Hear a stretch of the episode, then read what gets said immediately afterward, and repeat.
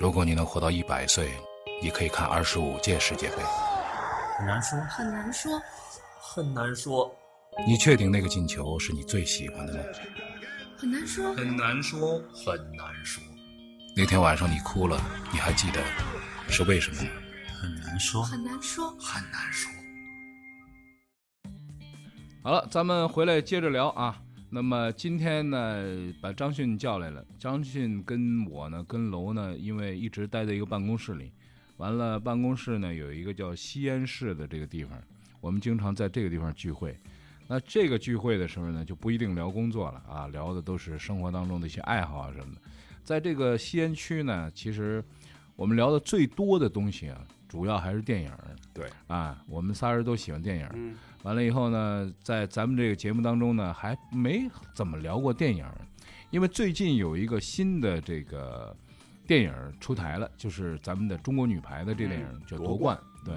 这夺冠，据说这名字哎重新改过，完了里边有很多内容被修剪掉了，我还没来得及看，因为这个电影呢，我觉得是得慢慢的去看，人因为很多的东西呢还有很多回忆，因为这个五连冠的这个过程啊，我们都是亲身经历的，嗯，呃，从经历者的角度上来讲呢，去重新观看，因为我们对郎平的这个熟悉程度啊，包括平时跟他见面的这个次数也很多，所以看看这个巩俐演的这个郎平到底怎么样。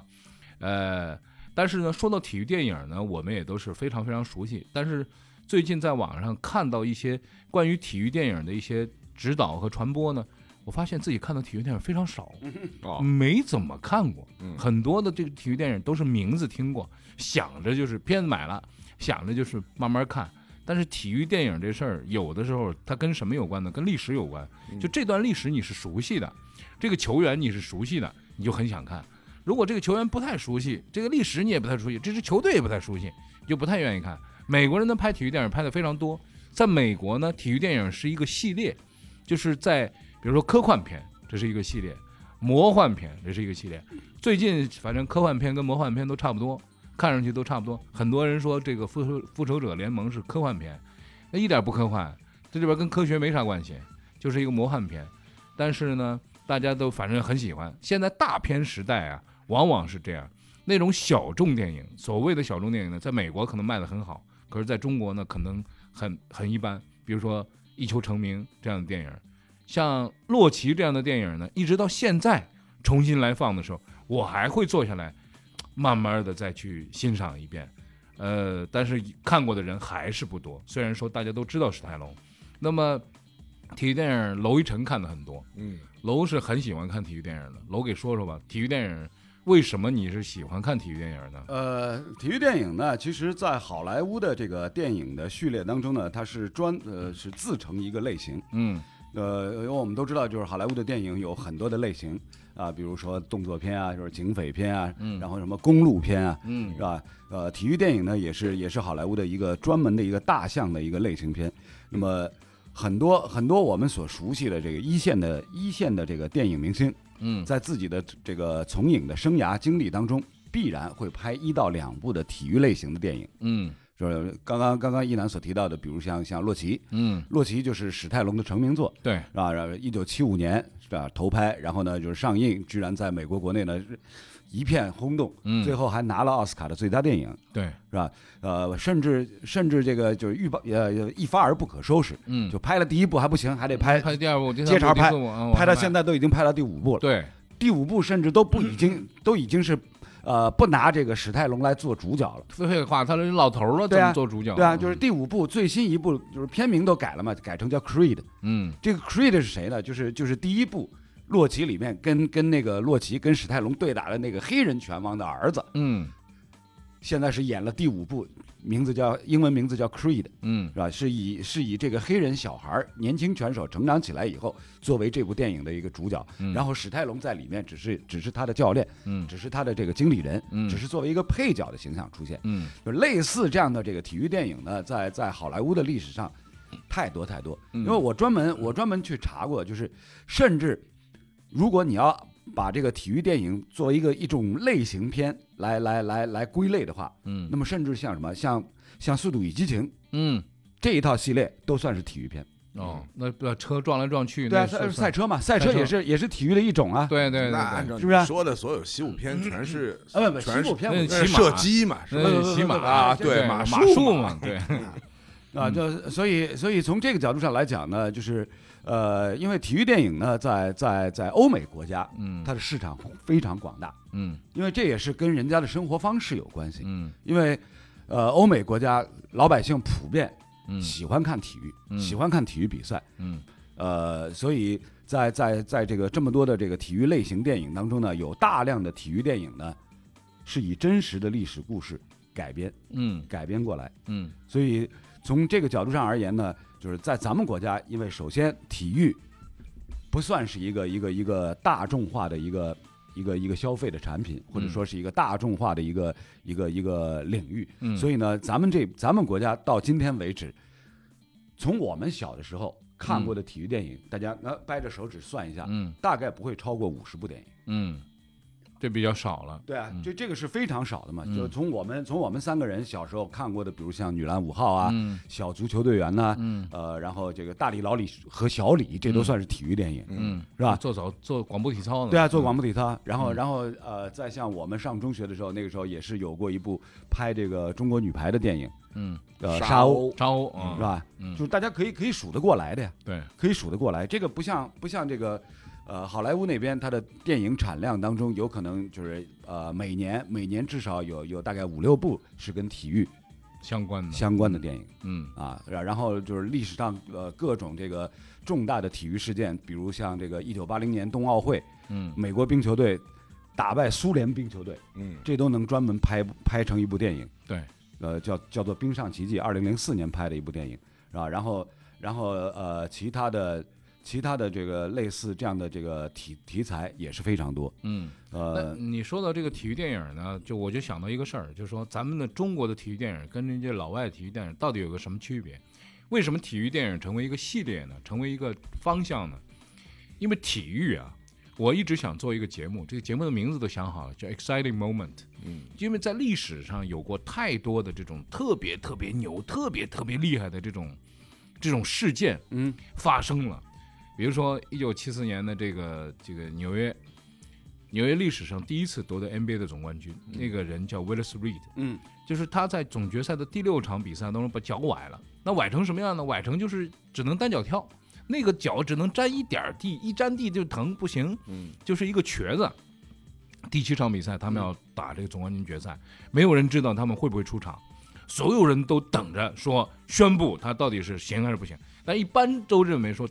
崴成这样肯定完了。我们都知道，我们崴成这样也只能坐着轮椅了。他跟这个教练在这个休息室里边关着门，没有人知道他们在聊什么。但是采访的时候，采访那是已经七老八十的这个 Willis Reed，采访他的时候，他就说：“我年纪大的时候啊，我可能跟我孩子在河边钓鱼，我七老八十了。但是那时候呢，我会跟自己说这样一句话：那天晚上，我真的希望你在场上。”于是门一开，这哥们儿蹦着蹦着，因为他只能蹦，单脚跳，单脚跳，蹦着蹦着蹦着，他上场了。这个时候，他们一群环球广场一下子就是人声鼎沸，沸腾了，对手也懵了，就是这这这怎么这瘸子上来了？因为他球队的精神领袖嘛。然后他上场，他投进了第一颗球，他真的是投进，这这也是历史的巧合，就这样的人还能投进球，他球投进了第一颗球。自此之后，他再也没有投进过，但他无需再投进了，因为整个的比赛的结果在他出场，在休息室的门打开的那一刹那，已经决定了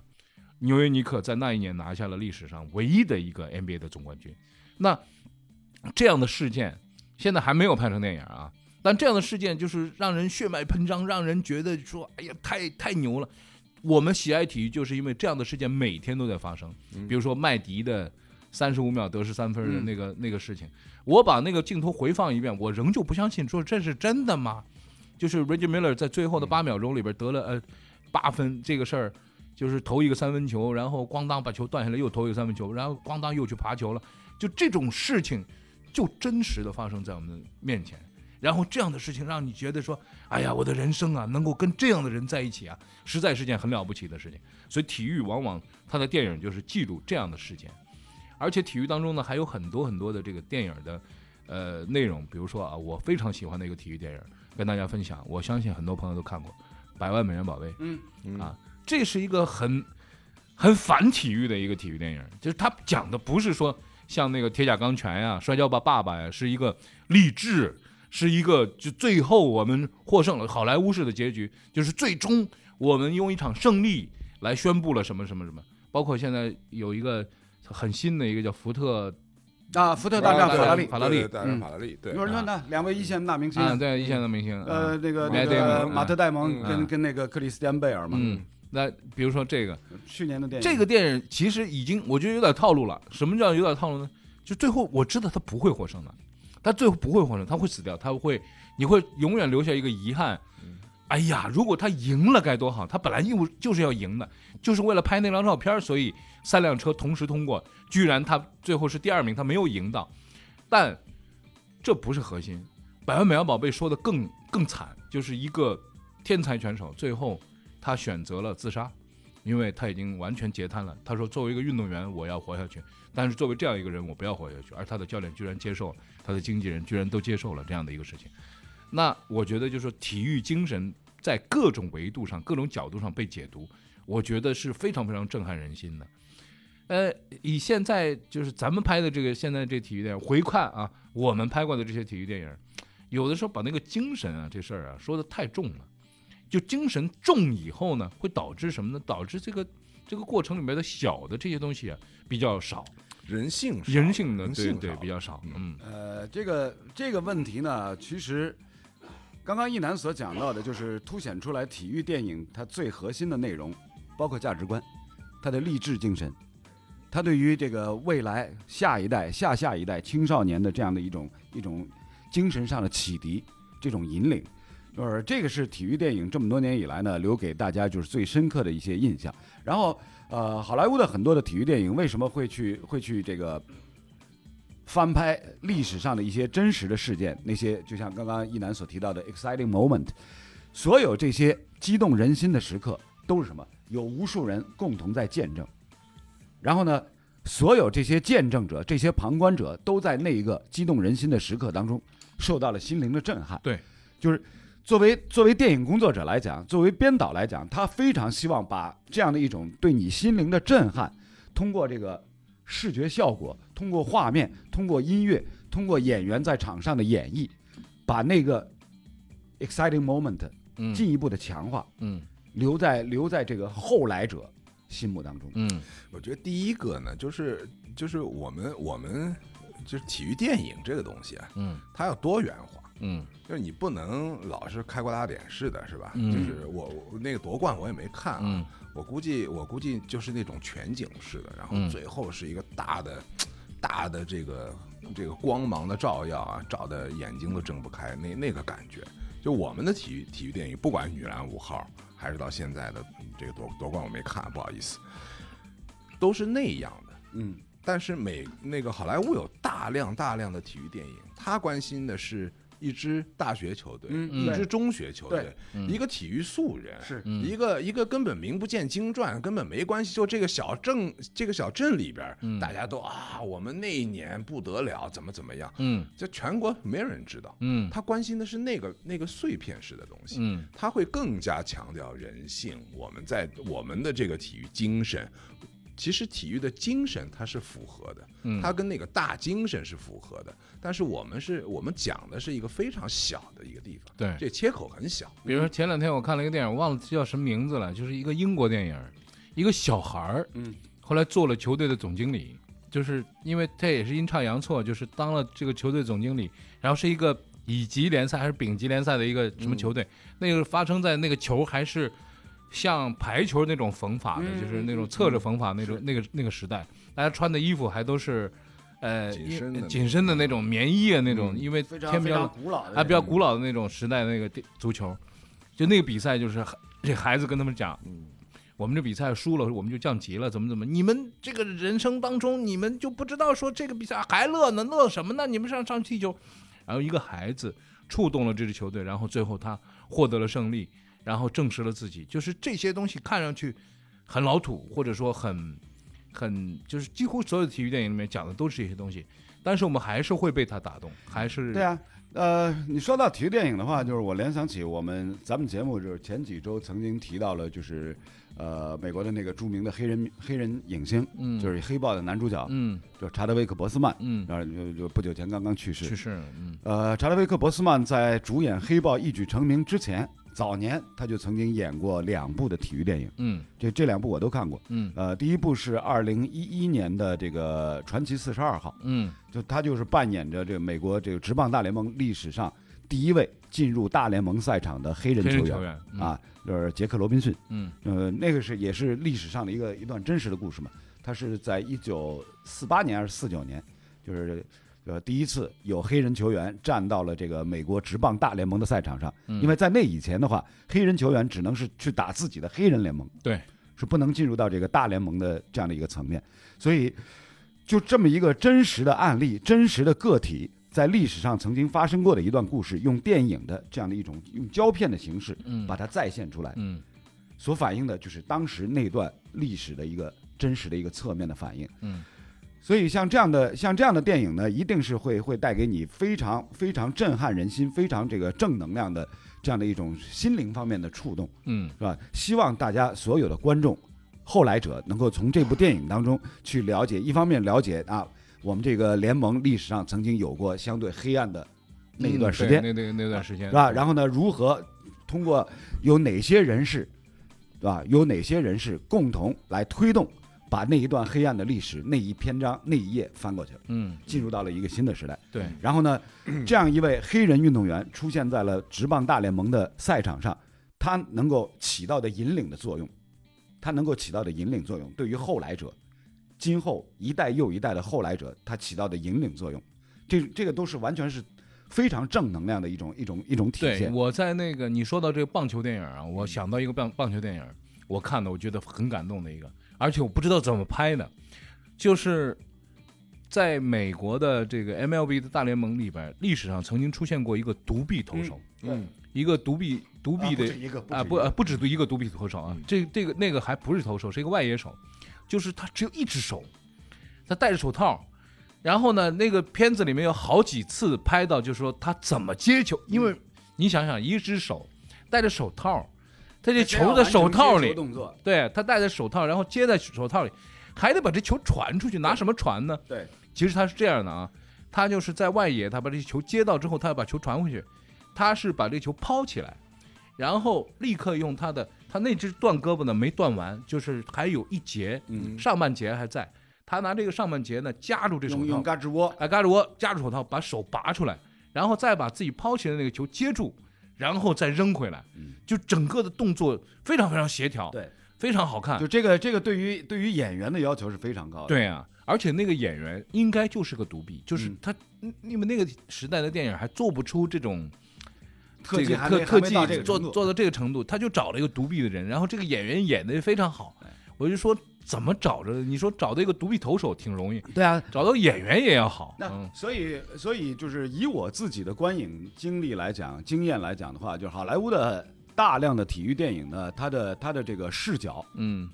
是针对不同的不同的球队当中的这个个人，嗯，有球员、嗯有教练、嗯有经理人，嗯是吧？是呃，甚至有可能是有裁判，嗯是吧？包括这个球员的这个家属，嗯是，吧？都都有可能成为成为他这部体育电影的一个切入的视角的切入点。对，就像那个独臂电影里边儿，里面讲到一件事情，就是说最后他的爱情是怎么发生的呢。他每次打完比赛之后，他都去一个小酒吧里边儿吃晚餐。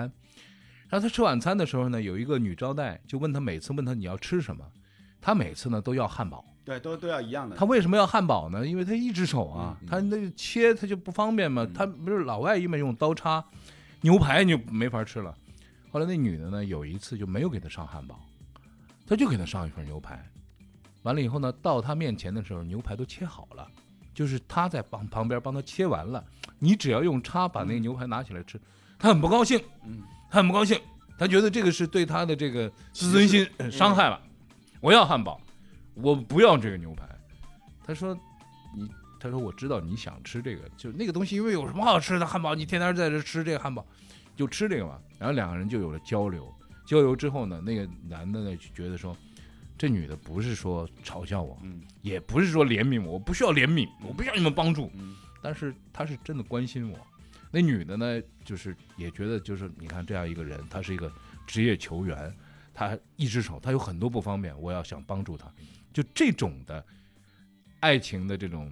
这种启蒙啊。我们在这个电影里边看到，其实我们看到过无数的这种爱情片，但在体育电影里面看到这种桥段的时候，就觉得嗯特别温馨，特别美。所以那个电影我是看完的。那电影里电影里面没什么大场面，因为拍大场面很贵啊。对啊，嗯，就是体育电影里面，体育电影里面真正大场面的不会太多。嗯胜利胜利大逃亡，胜利大逃亡啊，那个场面还可以的，嗯胜利大逃人亡啊家也嘛租了一个租了一个当时的专业足球场，对对是吧对嗯对 还有观众，对，呃，有观众，然后然后这个呃球员里面还找了啊像这个球王贝利贝利啊，呃嗯包括是阿迪列斯啊，就是啊然后那个当时的这个欧洲足球先生，丹麦的丹麦的西蒙森，嗯就是就是就是就是这一批专业的运动员嗯去、去去帮着演。但是那个那个说说老实话，也现以现在以当时的这个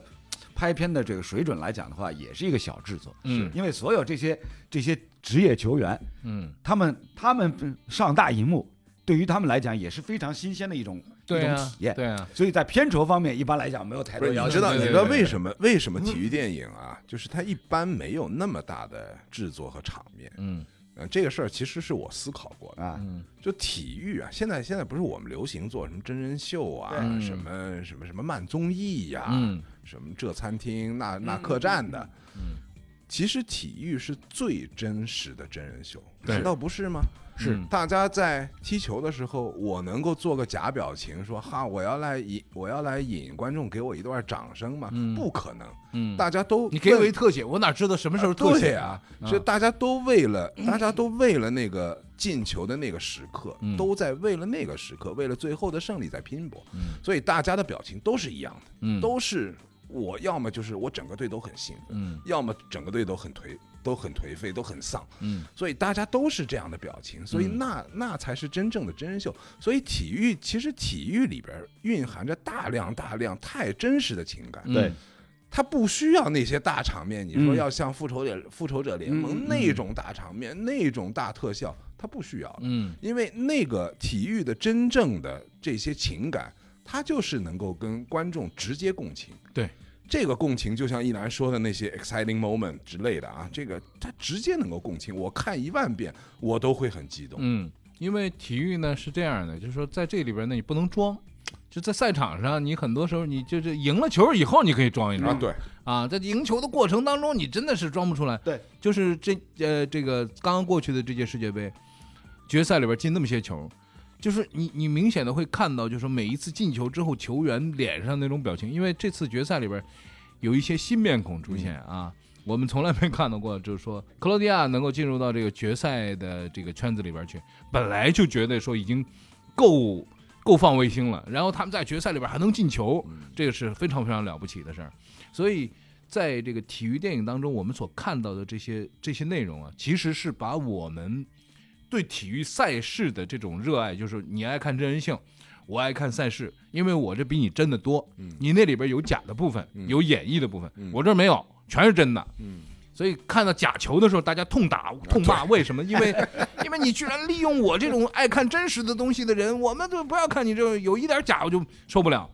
那么把这个东西再重新演绎，再重新包装，再重新用不同的视角去看那个那个东西。有一个有一个电影是叫叫什么忘了，一就是这个上个云顿。就是莫名其妙，一个业余的球员套上头盔，他其实是为了啊，就是在在在冰球在场冰球场上他做守门员。对对对对对对里里边有嗯恐怖分子，这哎个恐怖分装子炸弹，对对对，如果比赛一结束嗯就爆炸，对我必须把比赛拖入加时赛。嗯嗯我加时赛的办法就是我不能让他们进球。那个球员真就带球过来了， 他真吓人。嗯这个球如果打进去的话，球场就爆炸了。他最后把这个球扑下来了。对，就嗯是另外还有一点呢，就是为什么好莱坞会拍那么多的体育电影呢？就是很多的这个好莱坞的电影明星，嗯，他们自己年轻的时候都有过这个运动的经历，是对打球的经历，是呃，在在在比如说高中啊、大学啊都有过这个啊、呃参加这个校队。啊、比赛的这样的一个经嗯历，所以让他们来演的话呢，相对来讲是是比较容易的。嗯呃，呃，这个呢也是也是让我感触非常深的。你比如像像像像之前我提到的那一部，就是二零零四年呃拍的那一部《冰上奇迹》，嗯《冰上奇迹》里面他那个演员，美国冰球队演的是一九八零年的这个冬奥会美国冰球队，然嗯后他那个那个演演美国队守门员的那个高个儿的那个男演员，嗯就我说我一说，大概大家可可能还会有印象。嗯，你看那个美剧这个呃《老友记》，《嗯老友记》里面这哥们儿曾经是出来演过那个演过 Rachel 的男友，哦，那高个儿高个儿啊。结果结果他在场上演演演美国冰球队的守门员，哎，嗯一招一式就像真的一样。嗯，你他你就嗯小时候接受过冰对啊球训练，对啊，因为我们都知道，就是在在这个冰上运动项目当中，冰球是最复杂的，嗯，因为为你首先你得你得会滑冰，嗯，而且你他这得个滑得很好，对啊，你你这个得滑得非常好。嗯另外一个呢，就是你在滑好基础之上，再用器械，嗯那就就是什么，就是两种完全不同的技术，你得都掌握，嗯融合糅合在一起。嗯，那对于这个演员来讲，要求太高了。对，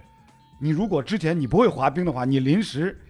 三脚猫，临时抱佛脚，你是学不会哎，的。这东西啊我跟你讲，就是这就是身上的能耐，你有多大能耐？当时呢，那个上海有一个节目叫《明星大练兵》，嗯那是好些年前了。那时候程雷不是那个肝炎，后来复发了，说要休息嘛。然后他们就找不到这个主持人，嗯然后就问我，嗯他说你会不会滑冰？我说我呢不会滑冰，这个是有一句说一句，咱们哪会滑冰啊？嗯，但是我会旱冰。那旱冰是怎么？小时候不上学啊，跑到那个那个旱冰是场是旱冰场里边就是追逃学啊逃学追姑娘去了，就拿着穿着旱冰鞋，小流氓啊，就是穿着旱冰鞋。因为小时候男孩子在冰场里滑冰啊，我们小时候这是不良少年，嗯，就不太能去的那地方。我就爱滑冰，因为滑冰速度很快嘛，就喜欢这个速度快。完了就会滑旱冰，旱冰跟真冰呢有区别，但区别不是很大。就是你一上这个冰，他说你得把冰踩住，然后得做两个动作。我一上去之后踩两圈儿，哎，他那个教练说，哎，你还可以吗？我说我会滑旱冰啊，那个，然后就去做了那个节目的主持人。其实就是当时有多少主持人都能做这个节目的主持人，就是问题是他滑不了冰。对他不会滑冰啊，，不会滑冰，嗯这这事儿就是就是这对样啊，就像那个什么，呃，因为我父亲也是演员，我母亲也是演员，小时候我很小的时候，他们跟我说的这要求就说，作为一个演员，你必须会一些东西，你比如说会什么呢？你会游泳，嗯，你得会游泳，你得会骑马，你得会这些我都会。为什么呢？小时候他们就觉得说，这个可能将来要当演员的话，你就一定得学这些东西。所以后来就是，后来就歪了，就变成一个就是只喜欢体育，就是天天在这个运动场上一会儿弄这个一会儿弄那个 都会，但是呢，但是学习呢就不好好学了，往往是这样啊。那么美国人呢不是这样的，美国人是说这孩子，比如说，呃，这个滑冰滑得很好，打冰球打得很好，或者打橄榄球打得很好，学习学习一般，学习一般没关系啊，过过过过过这个分数线就行了。呃，那所以，所以我不是说了嘛，就是体育电影的这个繁荣，首先是得益于什么？得得益于就是全民的生生活方式，嗯对于体育的这个理解、认知、嗯接受程度、参与程度，嗯，这个是紧密联系在一起的。对，就是类似这样的、类似这样的例子，还可以举出很多，比如像大家都比较喜欢的这个好莱坞的著名的喜剧明星亚当·桑德勒，嗯他曾他也曾经演过一部体育电影，就是最长的一码的《狼给死一啊对对对这个对这最个长一是码嗯这个是这个是这个在体育类型电影当中，就是票房票房记录非常高的一部电影。嗯他在里面就演一个橄榄球的四分卫，嗯，他说：“哎，传球那一那一那几下招式还蛮像的。哎，对他至少把球能传啊对啊直了对啊啊是吧？对啊，所以所以这个就是对于演员来说，你要想演这种类型的电影，嗯你自己小的时候有没有这方面的体育运动的这样这样的一个参加的一个、嗯一个一个体验，有没有这样的一些经验，这个也就变得非常重要。而且呢，在北美啊，就是人们参加体育运动的这个能力啊，确实是非常强。其实，在每个项目当中，我们都看到一些人，比如这个人打这个球打得很好，其实他还是一个，比如说高尔夫里边有一个啊叫对对 Dustin 对 Johnson，、对，对他是一个长打王，而且对是世界排名第一的球员，对对对，但是他其实还是一个篮球运动员，嗯他其实橄榄球也打得不错，是，就是他有很多的这个项目，Tony Fino 也是对，他是十九岁之前都打篮球，对，十九岁才学的高尔夫嗯，二十二岁他就参加职业比赛了，就是有很多很多这样的，就是运动天分特别高，你把他搁哪儿他就开花，就哎这种人。那另外还可以举一个例子，就是好莱坞的老牌的这个大明星啊、那个 Robert De Niro，嗯德尼罗，嗯德尼罗自己也演过一部这个体育类型电影，嗯，就是《什么时候？愤怒的公牛》哦，啊，愤怒公路，嗯对对对，嗯年轻的时候，对对对，一九八零年的片子嘛，嗯就是马丁斯科塞斯的这个这个红红篇巨作嗯啊，《愤怒的公牛》，它里面演演一个就是呃，一九四零到五零年代的一个美国的一个老拳王，嗯，他在里面那一招一式，哎，你这很像专业对对对，对很对专业的，对这片子对对我们都看过的，对对对，确实是，就是有很多的这个体育电影，我也是希望说我们将来能够拍出一些这样的体育电影来，特别是咱们的这个这个审片机构啊，呃，在这个夺冠的这个电影里边，据说没有陈忠和，呃，然后我没看啊，我是听别人说的，就看过的人说的，但是我觉得陈忠和在中国女排的历史上是大书特书可以就是重要的一笔，因为嗯对俄罗斯队那个比赛。呃，零四年的这个对奥运会，零比二落后，最后把比赛打回来。我在漳州碰到陈忠和，我问他这个问题，我说：“当时二比零比二的时候你咋办？”他说：“我已经准备收拾铺盖走了呀， 我就就是回去准备辞职啊。但是这球没结束，我还得还得盯下去。然后第三局盯回来了，我觉得还可以。第四局盯回来了，那个苏联那个就是呃疯狂主教练开始骂人阿尔伯利卡阿尔啊伯，利开始骂人的时候，他说：“我觉得第五局我们应该能够拿下。” 就这个很真实的对啊呀、这个嗯这个回回应，但是就说在这样的一个史诗级的电影当中，恐怕我们用一个就喜剧演员去演他，可能确实是不不不一定是很合适的这样的一个状况，因为没看没没办法去表达这个东西啊。我只是希望说我们的体育电影能够拍的多一点，拍的好一点，然后有很多很多不仅仅是精神，有体育当中很核心的部分，能够把这些东西拍出来，还是希望说。体育的人里边也能够出现一些导演啊，出现一些明星啊。虽然说现在也有一些明星是会踢球或者会怎么样，但是他训练的这个水平呢，并不一定呃，说那还差得很那远，差得很还远。差得很远。对，好了，那这一段呢，咱们就聊到这儿吧。啊，接下来上海话，上海话呢要把这个时间呢留给张迅，为什么呢？张迅已经淡出大家视野好好些年了，咱们问问这两年这哥们儿干嘛去了啊？ 如果你能活到一百岁，你可以看二十五届世界杯。很难说，很难说，很难说，你确定那个进球是你最喜欢的吗？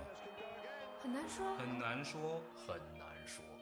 那天晚上你哭了，你还记得是为什么吗？很难说，很难说，很难